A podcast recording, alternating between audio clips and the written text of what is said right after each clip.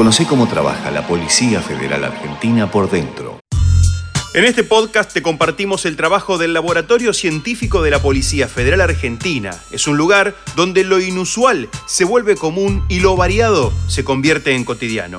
Este laboratorio es un verdadero centro de análisis, donde los objetos de pericia, desde lo más extraño e inusual hasta lo más variado, son examinados minuciosamente.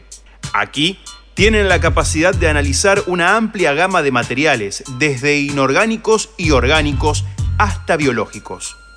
Desde el uso de la microscopía de barrido electrónico hasta la creación de perfiles genéticos, pasando por el análisis de nuevas sustancias psicoactivas o la investigación de toxicología en muestras de orina, incluso determinan y analizan hidrocarburos, sustancias líquidas y fármacos, todo en un día de trabajo.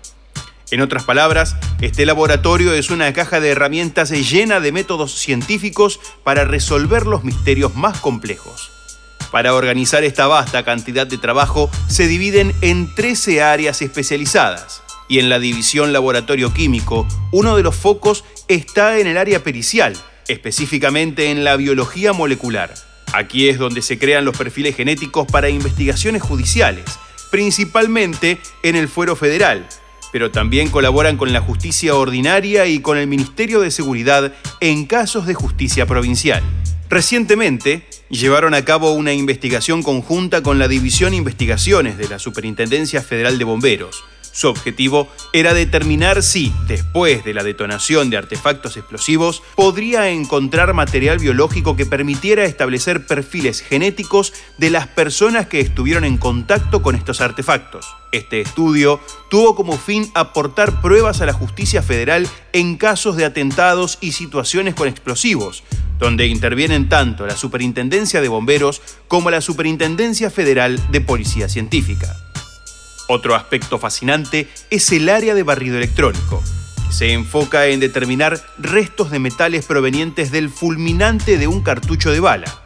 Además, realizó investigaciones en colaboración con el Instituto Pasteur y el Instituto Universitario de la PFA. Estas pesquisas incluyen la comparación entre la microscopía óptica y la microscopía de barrido electrónico.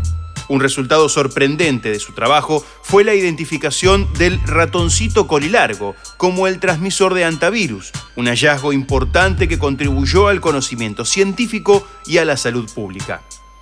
Además, son pioneros en la determinación de sustancias nuevas psicoactivas, conocidas como NPS. Estas son las nuevas sustancias que emergen en el mercado y son extremadamente complejas desde una perspectiva estructural o molecular. Para analizarlas se requiere una técnica especializada, la espectrometría de masas.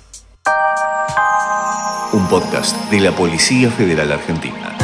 Ministerio de Seguridad, Presidencia de la Nación.